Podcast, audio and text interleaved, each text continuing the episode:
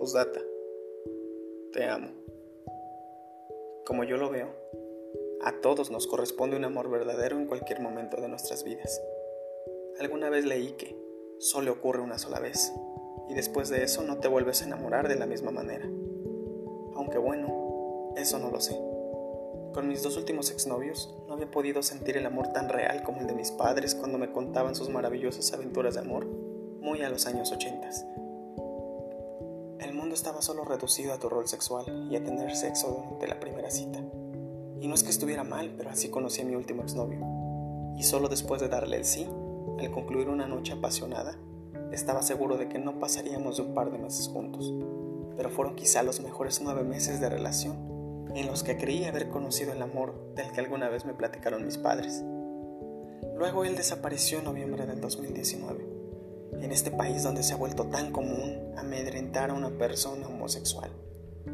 Y si me lo preguntan, sí, me duele, pero no quiero seguir hablando de eso. Luego de un tiempo, algunos recuerdos se quedan simplemente en nuestra memoria, y Alejandro fue para mí importante en todos los sentidos de los que se pueda tener. Sin embargo, y luego de un tiempo, estaba seguro de que él no hubiera querido que me encontrara en una situación como esta.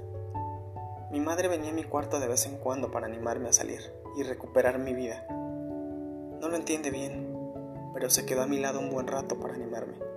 Y justo después de eso, estaba seguro de que tenía que dejarlo ir.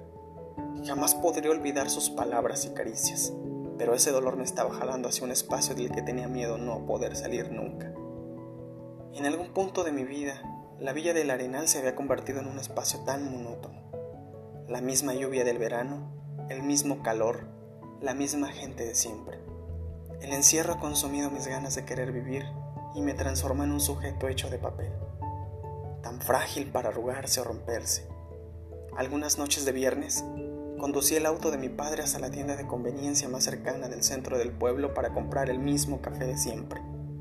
Aunque una de esas noches, un auto se estacionó junto al mío. Dentro se encontraba una familia que parecía tener problemas, pues la niña y la que parecía ser la madre lloraban como si algo malo hubiera pasado. Un hombre adulto consolaba a ambas, mientras que el hijo mayor miró hacia mi vehículo, y ahí estaba yo, observando la escena. Al parecer, el padre de la mujer había muerto, y la niña lloraba y lloraba.